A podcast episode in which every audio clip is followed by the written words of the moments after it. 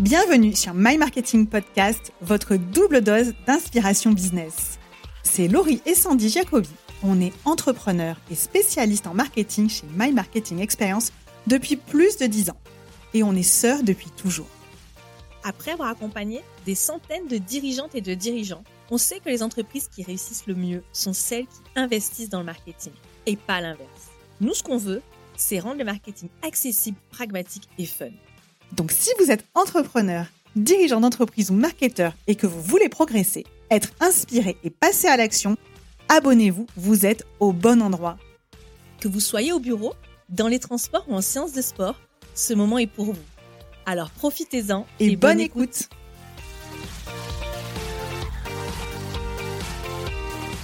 Bonjour et bienvenue dans ce nouvel épisode de My Marketing Podcast, le premier épisode de la saison 4. Et aujourd'hui, c'est un épisode en duo. Je crois qu'on a pris l'habitude de faire des épisodes en duo en tout début de saison. Hello Laurie, comment ça va? Bah, Écoute, ça va bien. Ravi de retrouver ta petite voix d'hôtesse de lait lors de nos intros. non, non, ravi d'entamer cette quatrième saison plus sérieusement. En plus, avec un sujet euh, dont on nous parle régulièrement et qu'on n'a jamais abordé encore, euh, qui est la gestion de la croissance. Ouais, c'est un super sujet. Tu me fais trop rigoler quand même à, à dire euh, ma voix d'hôtesse de l'air. C'est hyper ironique pour quelqu'un qui a peur de l'avion comme moi, euh, c'est très très ironique, mais peut-être effectivement j'ai j'ai un avenir euh, comme hôtesse de l'air où tu sais la voix dans la gare là quand on traverse la gare, euh, la même voix quand c'est le train annulé ou quand c'est le train qui arrive, euh, j'adore. Euh, bon, on n'est pas là pour parler de ça aujourd'hui, ni de ma voix ni de la SNCF. Aujourd'hui, on est là pour parler comment on gère de la croissance. Et finalement, ben tu l'as dit, hein, je crois que c'est un sujet qui a été posé par un de nos clients qui disait mais comment vous faites comment vous faites à gérer la croissance Parce qu'il y a des périodes de croissance, il y a des périodes où on stagne, euh, c'est pas toujours évident. Et je crois qu'on peut le dire, la gestion de la croissance, de manière générale, c'est quelque chose qui est euh, un peu une difficulté pour l'ensemble de, de nos clients. Chez certains un peu plus que d'autres, mais quand même, c'est quelque chose qui revient souvent. En fait, c'est quelque chose qu'on attend, euh, c'est quelque chose qu'on espère et qu'on attend, et quand ça arrive, c'est très bien. Il y a un moment d'excitation, mais en même temps, j'ai jamais connu quelqu'un qui m'a dit que c'était une période confortable. Et je pense que si quelqu'un dit que c'est très confortable, quelque part, c'est presque un peu un mensonge. C'est un mytho. c'est un gros mytho. Cette personne est mytho. Mais je suis d'accord, c'est vrai qu'on l'attend et après, ben, une fois que c'est là, c'est pas forcément confortable. Donc aujourd'hui, on va répondre. Alors on va répondre comment? On va répondre au, travers de notre propre expérience, puisque ça fait bientôt 14 ans qu'on a euh, My Marketing Experience, qu'on l'a lancé. Ouais, je te vois ouvrir des grands yeux. Euh, ouais, ça fait trop bizarre. Et évidemment, il y a eu des périodes de croissance, il y a eu des périodes de stagnation. Il y a eu aussi, on verra, des périodes de décroissance, si on peut le dire. Et euh, ça fait partie de la vie euh, d'une entreprise. Mais du coup, on va un petit peu partager comment ça s'est passé pour nous.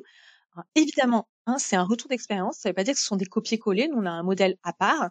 On ne peut pas se comparer à des grosses boîtes. Mais peut-être que, je pense que dans le lot, euh, on va surtout vous partager les questions qu'on s'est posées pour réussir à aborder ces, bah, ces périodes de croissance. Donc, ce que je te propose, c'est qu'on fasse un petit saut en arrière pour parler de bah, comment ça s'est passé au début parce qu'au début, techniquement, on ne peut que faire de la croissance. On peut difficilement faire moins de croissance que le point de départ. C'est qu'il y a vraiment quelque chose qui va mal sinon.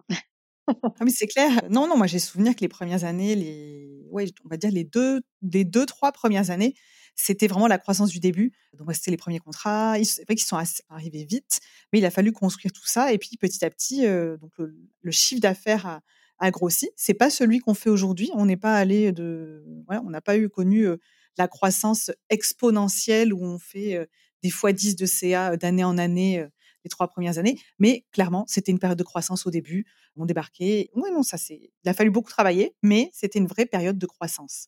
Après, quand tu fais x10, j'ai envie de dire, quand tu pars de zéro, de toute façon, 10 fois zéro, c'est toujours zéro. Mais même si tu fais 1, bon, ben en vrai, euh, la première année, tu peux pas trop comparer. C'est pour ça que ça me fait beaucoup rire les gens qui disent euh, j'ai fait x2. D'accord, mais x2 par rapport à quoi en fait euh? Exactement. Donc petit disclaimer, prenez toujours avec beaucoup de réserve quand des personnes partagent des chiffres qu'elles ont dit qu'elles ont fait x2, x3, plus 60%.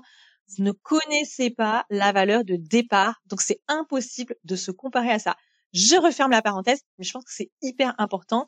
Donc ouais, les premières années, comme tu dis, deux trois premières années, bah, chaque année évidemment, il y a eu beaucoup de croissance, mais pas de, manière en fait à être toutes les deux occupées. Moi, j'ai juste envie de préciser qu'au début, comme moi j'étais encore salarié, on, faisait en sorte toi que tu sois payé, et après, en fait, bah, on est monté crescendo jusqu'à ce qu'on soit toutes les deux, on atteigne toutes les deux un chiffre d'affaires qui nous permettait bah, de vivre de vivre très très correctement. au début, il n'y a pas trop de soucis avec ça. On peut faire la croissance, on peut tout absorber en interne, à moins qu'on ait besoin d'avoir des compétences spécifiques qui viennent de l'extérieur.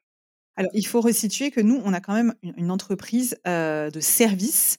Finalement, nos investissements de départ, si on veut vraiment parler de croissance, on peut faire de croissance en chiffre d'affaires, mais après, tout ce qui est, on va dire, rémunération et euh, vraiment revenu, nous, on a une entreprise de service. Donc, forcément, il n'y a pas des coûts de départ qui ont été monstrueux. Quand on est dans d'autres types de, structures avec des gros investissements, eh ben effectivement, on peut se dire, j'ai beaucoup d'investissements, donc c'est moins facile au début de dégager du revenu.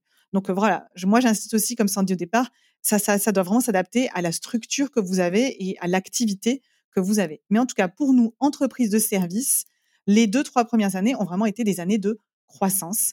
Les suivantes aussi, mais on va dire qu'il a quand même fallu aussi, à un moment donné, recruter euh, pour pouvoir continuer de, de se développer. La troisième année, on a fait notre premier vrai recrutement. Alors, est-ce que tu peux nous dire pourquoi? Pourquoi Qu'est-ce qui a fait? Parce que ça, c'est une question qui revient souvent. On me demande qu'est-ce qui fait qu'il euh, faut avoir une personne en plus ou parfois, certains, ils ont déjà des salariés, ils savent pas s'ils doivent encore recruter ou pas. Donc, qu'est-ce qui a été l'élément déclencheur pour nous? Dans notre cas, on a recruté euh, un salarié tout simplement parce que tu partais en congé maternité et qu'il fallait te remplacer. Euh, tu es irremplaçable, mais il fallait quelqu'un. il fallait trouver quelqu'un pour venir renforcer l'équipe, pour continuer de se développer tout simplement, parce que tu n'allais pas pouvoir être là à temps plein pendant quelques, quelques mois.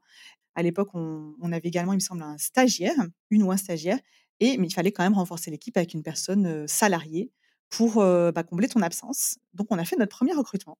On a foiré notre premier recrutement d'ailleurs. Voilà. on l'a bien, bien foiré. Hein. C'est pas qu'à moitié, c'était bien, est-ce que tu peux nous en dire plus? Alors déjà, est-ce que tu peux nous dire euh, comment ça s'est passé et pourquoi ça a foiré? Pourquoi ça Bon, c'est pas très joli de dire ça, mais pourquoi ça a planté quoi? Alors comment ça s'est passé? Bon, on a, moi de mémoire, on a recruté vraiment comme on nous a appris euh, en théorie à recruter euh, durant nos cours de ressources humaines pendant nos études. Et au final, c'était très, je dirais pas froidant, mais vraiment sur un CV, des compétences. Est-ce que ça remplit les cases? Ça remplissait les cases, mais c'est vrai que y a, oui, mais tu vois, avec, je, trouve qu'on a été très bon élève, tu vois, le syndrome très scolaire, hein. très, scolaire, exactement. On a fait ça de manière très scolaire et on s'est dit, ok, ça remplit pratiquement toutes les cases. J'ai fait, j'ai bien fait mon exercice et maintenant accueillons cette recrue dans notre équipe. Et, et alors là, c'était le désenchantement total parce que la personne, je me souviens, était les compétences, on va dire que ça allait à peu près, mais par contre au niveau du fit avec l'équipe, la culture et tout ça, ça n'allait pas du tout. Et moi, comme toi, on se sentait très très mal de, poursuivre avec elle. Donc, de mémoire, on a mis fin à sa période d'essai. les compétences n'étaient pas non plus flamboyants, mais tu pouvais te dire bon, allez, c'est le début. Non, mais je me souviens que comme on, se disait qu'on était peut-être très exigeante, qu'on attendait peut-être trop. Tu vois, toujours à, à vouloir se remettre en question. Bah, non seulement, effectivement, les compétences étaient moyennes, pas exceptionnelles, mais en plus, bah, au niveau de l'équipe et du fit avec la personnalité, la culture et tout ça, ça n'allait pas du tout. Donc, on a fait le choix de se mettre sans doute un petit peu dans une situation encore plus inconfortable, mais de renoncer et de ne pas poursuivre l'aventure parce que nous, on est très adeptes du quand il y a un doute, il n'y a pas de doute. Et il y a un moment donné, même si on essaye de ne pas faire des choix impulsifs, bah, le choix s'est un petit peu imposé et on a décidé de, de faire, de, que nos chemins devaient se séparer. Enfin, on a décidé de manière un petit peu unilatérale, hein, c'est vrai, mais finalement, et c'était un très bon choix. On n'a pas regretté. Donc du coup, comment on a fait? Parce qu'on s'est mis dans la merde, hein, clairement. Moi, je vais quand même préciser que cette idée de recrutement, il y a quand même le fait que quand on monte une agence, surtout à l'époque, quand je dis à l'époque, on dirait qu'on est des, des dinosaures, mais ça remonte déjà du coup à une dizaine d'années, puisque c'était à l'année 3. Et ce qui se passe, c'est que, en fait, globalement, il n'y avait pas d'alternative. C'était soit on recrutait, soit on recrutait pas. C'était on-off. Il n'y avait pas vraiment d'autres choix possibles. Et à l'époque, c'était vraiment, nous, on, nous inculquait que le signe extérieur de réussite et de richesse quand tu une agence, c'est qu'il te fallait des salariés, ton cheptel. Euh, J'ai rien contre les agences qui en ont, attention, c'est pas du tout un jugement de valeur. Mais aujourd'hui, bah, avec l'expérience, on en revient un peu, on se dit qu'il n'y a pas qu'une seule manière de, d'avoir une vraie entreprise et que c'est pas parce que t'as pas de salarié que t'as pas une vraie entreprise. Ça, il faut se le sortir de la tête. Et mais à l'époque, c'était vraiment euh, l'unique voie, c'est avoir des salariés. Ah mais c'est vrai, je me souviens que même des, des, des conversations avec l'expert comptable où globalement le seul moyen de montrer que l'entreprise connaissait du succès, c'était à partir du moment où il y avait des salariés. C'était un peu le, le Graal, hein, c'est vraiment le signe extérieur de richesse de l'entrepreneur, c'est combien tu as de collaborateurs? Ça a un peu changé quand même, un petit peu, je trouve. Oui, oui, ça, ça évolue, hein, ça évolue. Les, c'est encore un, on va dire une idée reçue qui a un peu la dent dure, mais clairement, ça a évolué depuis quelques années. Mais à l'époque, qui était franchement pas si lointaine, c'était vraiment ça. C'était, tu as des collaborateurs, donc tu crées plus de richesse, tu, voilà, tu crées de l'emploi. C'est le graal de l'entrepreneuriat. Donc il y avait un petit peu aussi ce passage obligé pour être validé, on va dire, en tant qu'entrepreneur. C'est ça. Donc année 3, euh, on, on plante le premier recrutement, mais malgré tout, on a quand même besoin de soutenir de la croissance et un congé maternité qui en plus allait devenir deux congés maternité parce que cette année-là, toi aussi, tu as dû t'absenter pour euh, les mêmes raisons euh, que moi. En cinq ans, on a eu quand même euh, quatre congés maternité. Enfin, le premier compte pas puisque c'était quand on a créé l'entreprise. Ah, si, il compte. Oui, bon, il compte.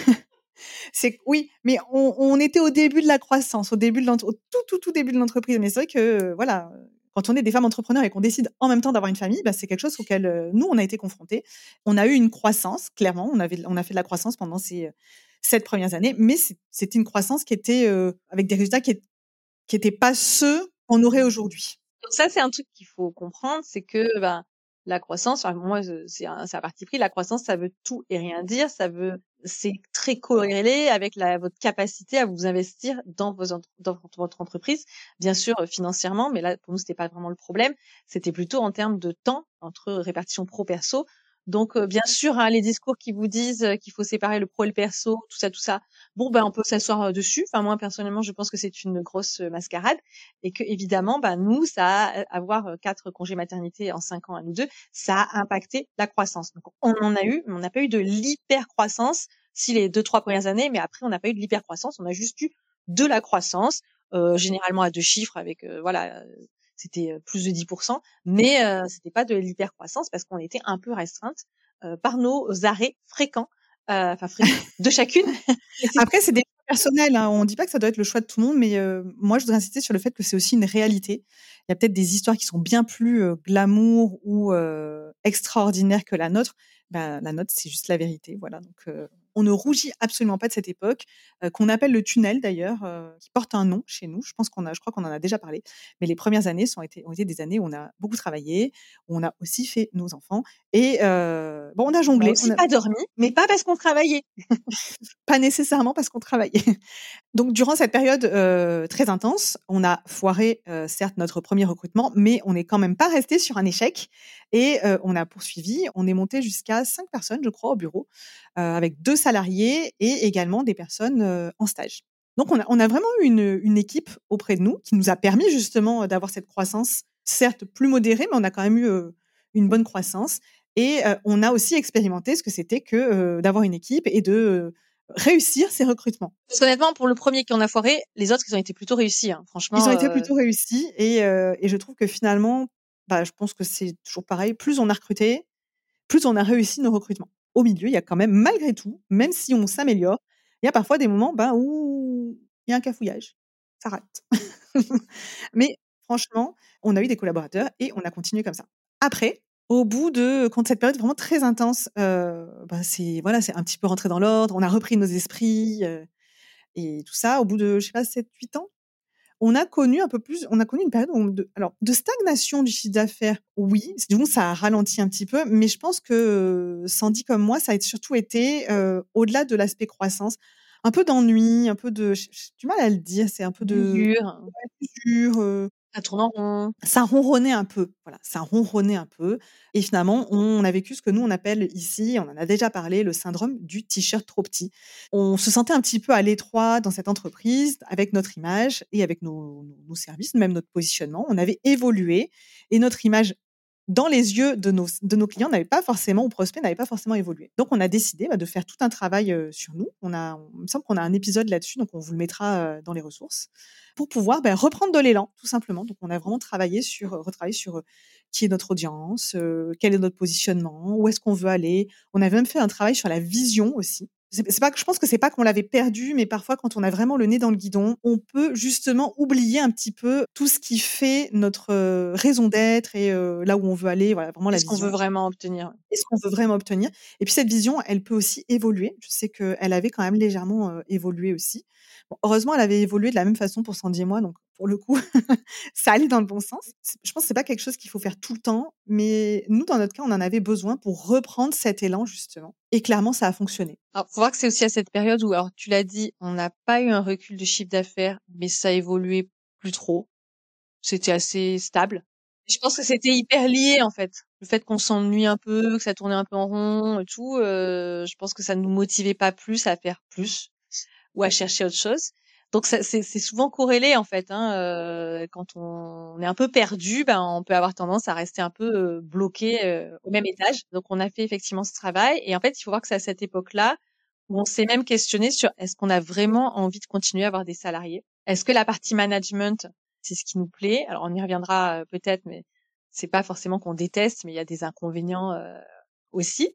Et, et c'est à cette époque-là qu'on on a décidé de revenir à deux euh, pendant un temps, pas tout le temps, mais pendant un temps. Et ça a été une décision, une décision très compliquée à prendre parce que ça voulait euh, un petit, y avait un petit peu un aveu de faiblesse, voire même un, un signe d'échec un petit peu aussi à se dire, aux yeux des autres, hein, à se dire on revient à deux. Mais malgré tout, euh, même si on savait que ça allait nous mettre en difficulté, notamment dans le regard des autres, et que c'était pas une décision facile à prendre, quand on l'a prise, c'est pareil que le premier recrutement, quand on a décidé de ne pas poursuivre. Quand on l'a prise et qu'on a décidé après de faire ce travail stratégique, finalement, ça a été très salvateur pour nous. C'était vraiment à ce moment-là ce dont on avait besoin. Mais c'était pas une décision qui était simple à prendre. Ça n'a pas été une évidence euh, même. Si on peut résumer, c'est que parfois, on, enfin en tout cas dans notre cas, je ne dis pas que c'est une généralité, mais dans notre cas, euh, avoir une période d'un peu de décroissance euh, ou de ralentissement, ça a été très très bénéfique pour arrêter d'avancer sans se poser de questions et je pense finir dans le mur euh, dans notre cas. Et euh, donc en acceptant bah, de faire ce pas en arrière, c'est pas c'est un pas de côté et un pas en arrière parce que vraiment il y a eu pour moi ce sentiment de retour en arrière extrêmement désagréable. Mais avec le recul, bah, dans la gestion de la croissance, ça a été extrêmement bénéfique. Donc je sais pas s'il y en a qui nous écoutent et qui peuvent être à ce stade de leur développement. Eh ben écoutez, euh, c'est la vie, c'est normal. Moi, je vois chez nos clients, y a, ils ont aussi des phases euh, de stagnation, des phases de recul, des, phases, des phases où ils ont l'impression de, où ils nous disent j'ai l'impression de faire un retour en arrière. Eh ben en fait, ça fait partie de la vie de l'entreprise aussi. Ça ne veut pas dire que tout est fini et que la croissance reviendra pas ou que la joie non plus d'ailleurs, le fun ne reviendra pas. C'est juste le passage moins drôle, moins fun. Bah, entourez-vous, faites-vous aider si besoin parce que euh, il y a vraiment euh, moyen de renouer derrière avec une phase beaucoup plus sympa. Et c'est ce qui est arrivé euh, d'ailleurs, mais c'est arrivé, on n'était que deux et on avait fait le choix d'être que deux, de faire un petit recentrage. Mais en faisant ce travail de repositionnement, de retravail de nos offres, de, ce qu'on, de notre stratégie, où on a clairement renoué avec de la croissance. C'était en 2019, 20, je ne sais plus. Non, on a fait une très bonne année 2019, c'est ça. Voilà, c'est ça, une très bonne année 2019, la meilleure. on avait vraiment fait un bond en avant alors qu'on était que deux. C'est ce qui était super cool. Et ce qui était très symptomatique d'ailleurs, c'est que du coup, en revenant à deux et en faisant ce travail, on a fait, je sais plus combien, peut-être plus 40% de chiffre d'affaires. On, est revenu à une croissance qui était extraordinaire. Je sais juste que l'année d'après, la 2020 avec le Covid, par contre, eh ben, on s'est pris moins 39 On est vraiment obligé d'en parler? Bah oui, parce que la gestion de la croissance, c'est aussi la gestion de la décroissance. Alors c'était pas une, pour moi, c'est pas une décroissance dans le sens où euh, c'était vraiment un événement externe. Alors je sais que certains ont connu une belle croissance paradoxalement pendant cette période euh, du Covid, donc du confinement. Nous, pas du tout. Les, les, Ah non, ça a été une bonne année de merde. De mars à septembre, en fait, on a on n'a pas pu travailler comme on aurait voulu travailler. Et puis même en dehors de ça, on a des clients qui étaient en difficulté. Voilà, c'était euh, on a on a fait ce qu'on a pu. Heureusement, de, on a fait une très bonne fin d'année quand on a pu vraiment reprendre le travail à temps plein. Je me souviens quand on est revenu toutes les deux au bureau, c'était le bonheur absolu. Mais cette période Covid, euh, effectivement, cette année-là, on a fait moins 40% de chiffre d'affaires. Et euh, je cache pas que moralement, ce genre d'événement, c'est pas simple à gérer parce qu'on s'est dit, on a fait tout ce travail et on est coupé un peu dans notre élan en fait. on a recommencé une belle croissance et finalement il y a ça qui arrive. On se dit, franchement, pourquoi c'est bien sûr c'est trop injuste et tout. Mais heureusement la fin d'année bah, déjà nous a permis de sauver les meubles. On n'a pas fait de croissance clairement, puisqu'on a fait moins 40%. Mais on était quand même assez confiante. On voulait être confiante pour la suite. On s'est dit, voilà, c'est un événement. Euh, ça ne doit pas nous couper les ailes. On doit au contraire euh, poursuivre. Et effectivement, depuis, euh, bah, c'est toujours la croissance pour nous. Et c'est toujours beaucoup de fun aussi d'ailleurs. Oui, après depuis oui depuis 2021, 2022, 2023 ont été des années de croissance. Alors pareil, nous, on a de la croissance. Aujourd'hui, on est, on va en parler, on est toujours deux, mais sur cette période, par contre, on a eu des, de nouveau, des salariés, puisque c'est, on a décidé de réembaucher en, alors du coup 2021, si je me trompe pas. Quand on a vu que finalement tout allait bien et que tout allait mieux, on va dire. on avait résolu nos problèmes, on va dire, en interne, toutes les, pas, pas entre nous, mais de positionnement, de ce qu'on voulait faire, de nos offres et on se sentait plus confiante pour accueillir une personne supplémentaire. Et puis on avait besoin en fait, hein, euh, clairement, d'une personne euh, supplémentaire dans l'équipe. Donc on a rembauché une personne qui est restée un an. Après, bah, ce qui s'est passé, c'est qu'elle a eu une, une opportunité euh, ailleurs, bah, qu'elle l'a saisie. On comprend, il n'y a pas de souci. Hein, mais ça nous a quand même, on s'est quand même dit, ok, c'est plutôt cool, ça s'est bien passé parce qu'elle est pas du tout, c'est pas une question de, de s'être quittée en mauvais termes voilà, c'est juste, bah, elle est partie parce qu'elle a voulu saisir une autre opportunité et c'est ok. Et derrière, on a embauché quelqu'un d'autre. Où là, par contre, ça s'est pas super bien passé. Alors pourquoi ça s'est pas super bien passé? Est-ce que pareil parce que on était rentré de nouveau dans ce moule-là de se dire bah c'est très bien, super, euh, on va continuer. Est-ce que euh, tu peux nous dire est-ce que nous on a fait une erreur ou pas? Oui, on a fait une erreur et je vais revenir un tout petit peu en arrière. C'est que finalement durant cette période où on a recommencé à avoir de la, de la croissance, donc après notre notre petite crise d'identité euh, quand on a au bout du et après le Covid. Oui, mais même entre les deux, on a, on a eu des, on n'a pas eu de salariés, mais on a eu des stagiaires. Rappelle-toi, et on a eu d'excellents stagiaires. On ne voulait plus personne à l'époque. Et puis un jour, euh, il y en a un peu zélé, on s'en appelle un peu zélé d'un candidat, d'un jeune homme qui cherchait un stage. Il a tellement été extraordinaire qu'on s'est dit on serait bête de passer à côté. Et extraordinairement assistant aussi. Et extraordinairement assistant. Une masterclass en candidature, on va dire, pour, euh, pour se faire embaucher. Il a réussi. S'il nous écoute, je sais qu'il écoute le podcast, il se reconnaîtra. Et du coup, on s'est dit, euh, ben, on va quand même pas être obtus et puis on va lui laisser sa chance et on va retenter le coup euh, de travailler avec des personnes. Alors, certes, c'était pas un salarié, c'était un stagiaire. Il est resté avec nous pendant six mois. Et finalement, ça s'est tellement bien passé que on a renouvelé l'expérience avec une autre personne, enfin plusieurs autres personnes. Et ce sont des recrutements qui se sont extrêmement bien passés. Pourquoi? Parce qu'on a complètement changé notre manière de recruter à ce moment-là, on s'est, on a changé notre fusil d'épaule et on a été beaucoup moins scolaire. Et finalement, on s'est dit, on est parti d'un constat, c'est que euh, les compétences qu'on demandait en marketing, finalement, personne ne les apprenait vraiment à l'école. Donc, ce qu'on recherchait, c'était d'autres types de compétences. Et euh, ces compétences, on les avait listées avec Sandy. Euh, c'était la curiosité, c'était une grande capacité d'adaptation et de l'autonomie. Et il y avait aussi une part de feeling dans les discussions qu'on avait je sais qu'on ne doit pas recruter au feeling. Hein. Et finalement, ces recrutements ont été super. Ils nous ont vraiment réconciliés avec, euh, rassurés même sur notre capacité à euh, recruter des bonnes équipes. Il y a une époque, on, on, on, s'est mis à douter de notre capacité à, à, avoir des collaborateurs. Oui, on a, on a eu des crises. Est-ce qu'on est capable de recruter correctement? Est-ce qu'on arrive à faire de la place? Ça aussi, hein, c'est un vrai sujet quand on est en duo, que ce soit sœur, associée, parce que nous, notre cas est un peu particulier, c'est est-ce que c'est nous, est-ce qu'on arrive à laisser de la place à l'autre, euh, aux autres, est-ce qu'on arrive à les intégrer? Donc, il y a vraiment tout ce, questionnement. La réponse est finalement que oui, on y arrive quand on recrute les bonnes personnes pour rentrer dans notre, euh, dans notre écosystème, en fait, dans notre cercle. Donc ça s'est très bien passé avec notre salarié, donc la, personne qu'on avait recrutée en contrat d'apprentissage. Ça s'était très bien passé aussi. Et comme le dit Sandy, effectivement, le dernier recrutement, ben, erreur de parcours. Et pourquoi une erreur? Eh ben parce que euh, on a failli à ben, nos, on va dire à notre méthode de recrutement. On l'a pas respecté. On n'a pas respecté ce qu'on avait mis en place. On a voulu donner sa chance en disant ok, on sort de je pense que Sandy, tu es d'accord avec moi. Je pense que l'erreur, ça a été de se dire, euh, on, accepte ce que, de sortir de ces critères-là, on laisse sa chance parce qu'on a besoin, parce qu'on avait besoin. Et ça a été une erreur. Ça a été une erreur qui, euh, alors je ne sais pas qui nous a coûté cher. Euh, parce que ça n'a pas eu d'impact financier, on ah va si, dire. quand même, on a payé quelqu'un qui. oui, non, ça n'a pas eu d'impact sur notre, sur nos ventes. Alors voilà, ça n'a pas eu d'impact sur nos ventes. Et un coût financier, c'est certain, par contre. Ça, n'a ça a eu un impact, par contre, bah, finalement, ça nous a donner beaucoup plus de travail, beaucoup plus de soucis et beaucoup de contrariétés aussi. On n'a pas poursuivi pour le coup. On a, ben, pareil, on s'est dit à un moment donné, on a laissé sa chance. On préfère s'arrêter là, quitte à se mettre un petit peu dans l'embarras.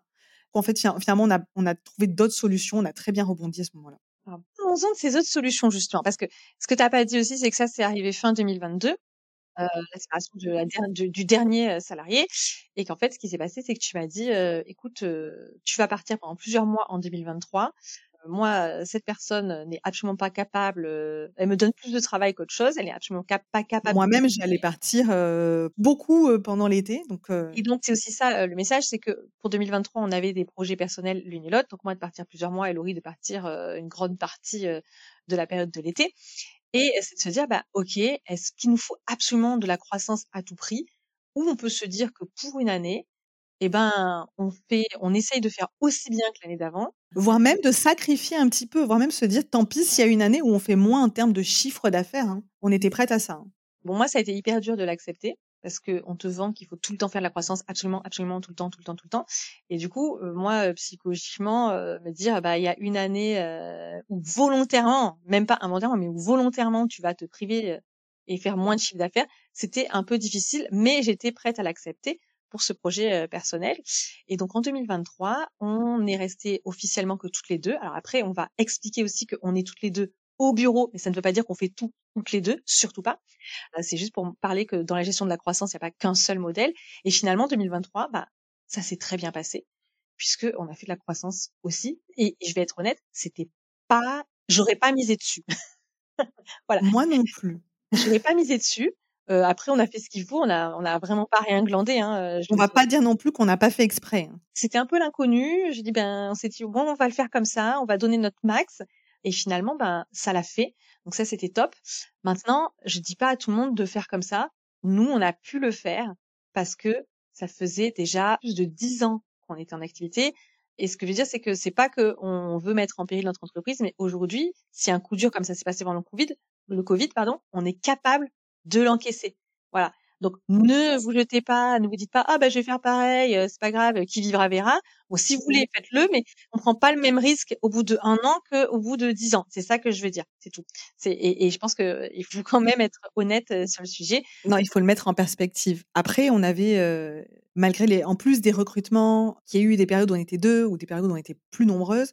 ce qu'on n'a pas dit, c'est que on a une équipe externe depuis quand même pas mal d'années. Alors, est-ce que tu peux nous en parler du coup? Comment on est organisé? Alors, alors, nous, on a toujours été en société. Donc, toute la partie, déjà, on a un expert comptable. On ne fait pas toutes ces choses-là toute seule. OK? Et euh, après, on a aussi une assistante à distance qu'on a depuis quand même très longtemps maintenant. Ah oui, qui est auprès de nous depuis, oui, sept ans, je pense. Et qui nous aide notamment sur toute la partie euh, devis, facturation, facturation fournisseur et facturation euh, client d'ailleurs, préparation des contrats.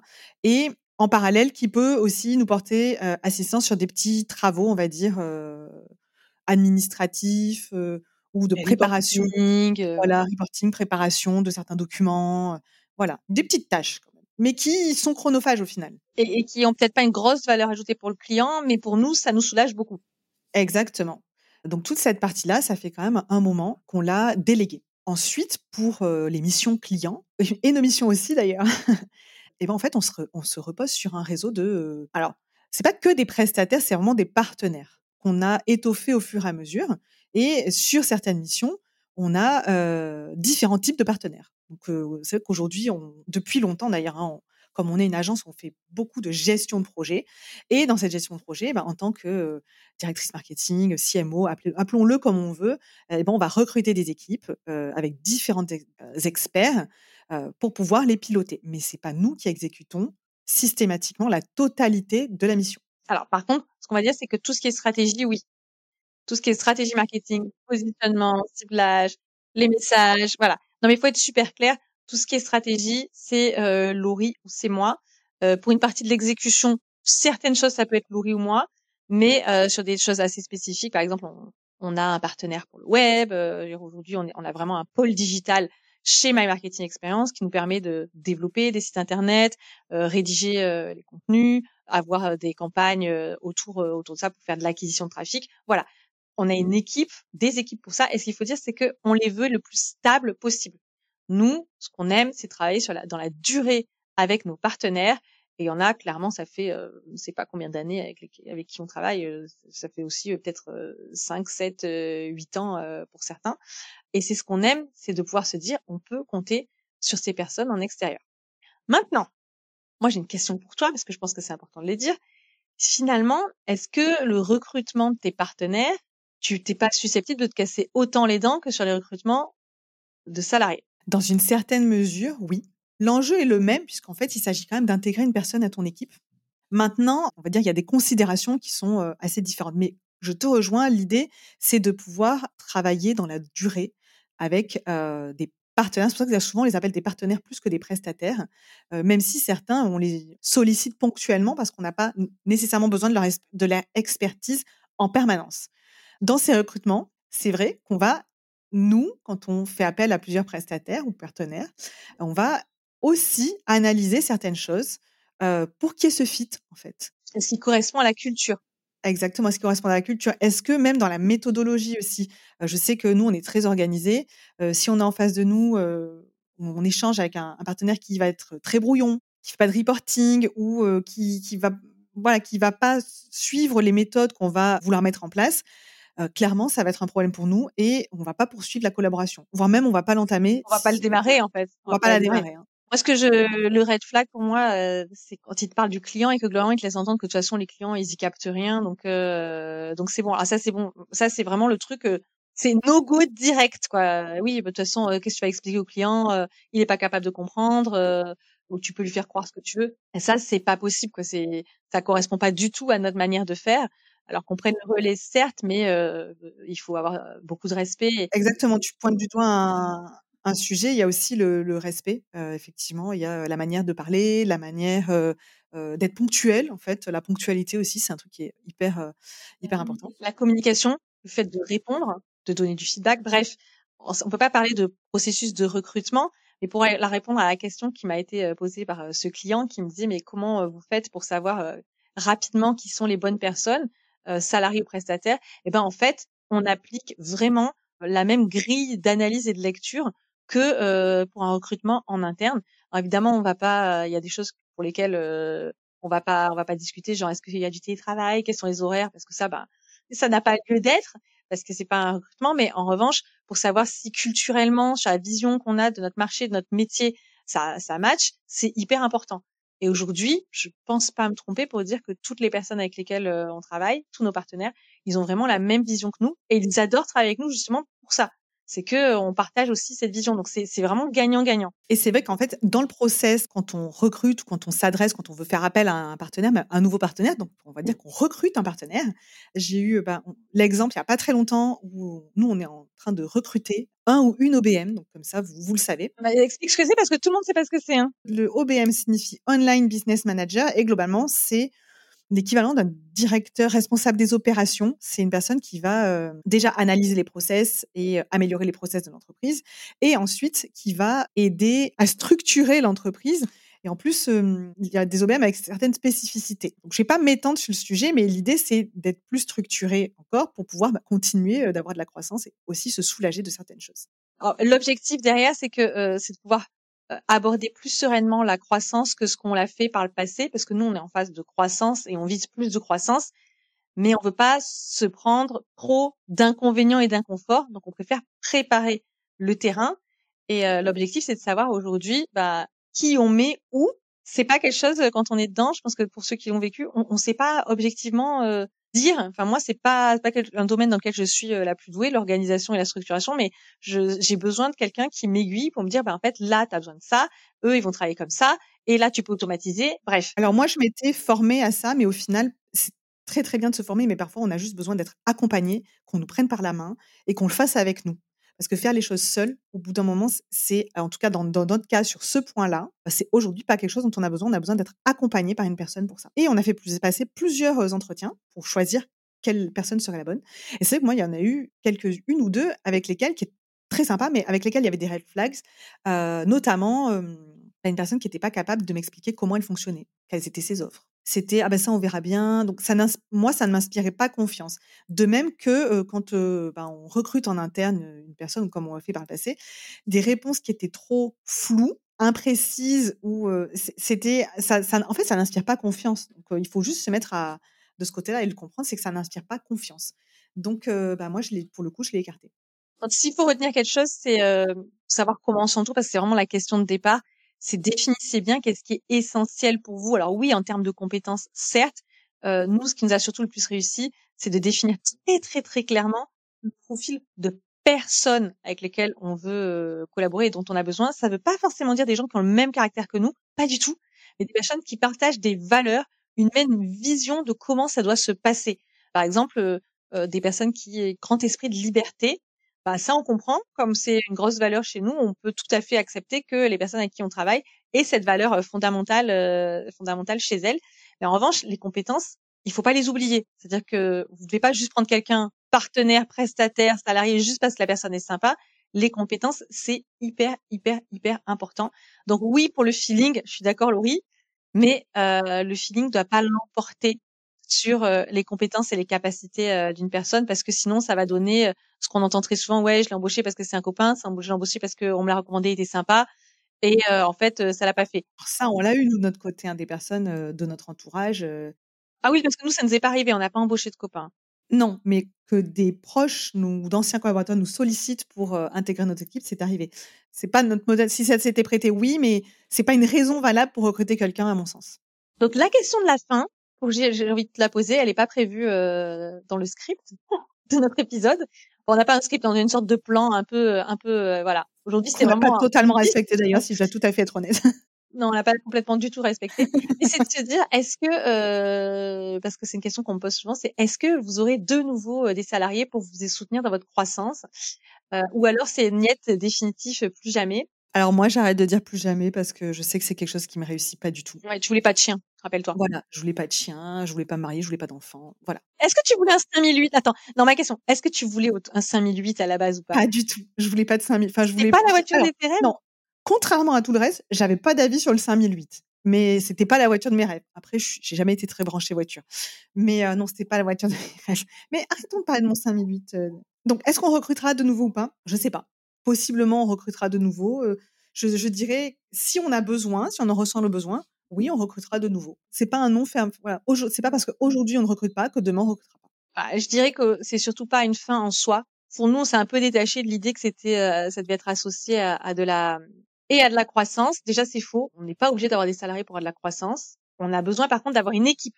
C'est, juste différent. C'est la contractualisation qui est différente.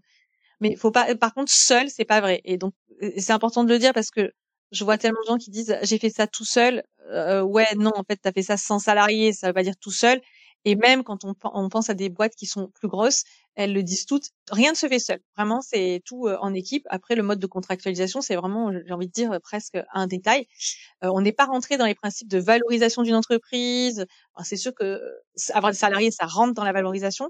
Nous, on n'est pas rentré là-dedans. La question, c'était vraiment comment tu fais pour gérer ta croissance, pour avoir des personnes qui t'aident et bien choisir les personnes, à pas te, à pas te vautrer si vous devez vous voter, vous voteriez et, et c'est pas grave en fait. Ce qu'il faut, c'est s'en apercevoir assez vite. Oui, je pense qu'on n'a pas de recette magique à partager. C'est juste des choses qui euh, nous ont permis à nous bah, de nous améliorer en fait dans, dans nos recrutements, que ce soit aussi bien de collaborateurs de, euh, ou, de, ou de partenaires euh, par la suite. Et rien ne dit qu'on va pas encore un jour se vautrer. Et, non, et peut-être surtout qu'on fera un autre épisode à la fin 2024 et qu'on on aura des collaborateurs. Qui sait, je ne sais pas. Hein, on peut pas, on peut pas prévoir, on peut pas prédire euh, aujourd'hui. C'est pas prévu au budget, Sandy. Hein T'en sais rien, tu as pas fait le budget. Euh, on a fait le tour. Hein. Je pense qu'on a fait le tour. Merci, c'est toujours très très fun de faire un épisode avec toi. Et puis c'est bien parce qu'en fait ça nous donne, ça, nous fait comme des petits meetings internes. Tu vois, genre euh, c'est hyper hyper pratique. C'est comme aller chez le psy, on fait des meetings internes, c'est très bien. Ça m'a donné plein d'idées. Ça fera 70 euros. ah, ça va, t'es pas trop cher pour une psy alors ça va. Hein. Surtout que ça a duré déjà quand même plus de 45 minutes.